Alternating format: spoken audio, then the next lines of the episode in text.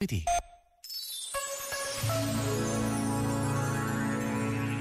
Parado no trânsito, há tempo para tanto.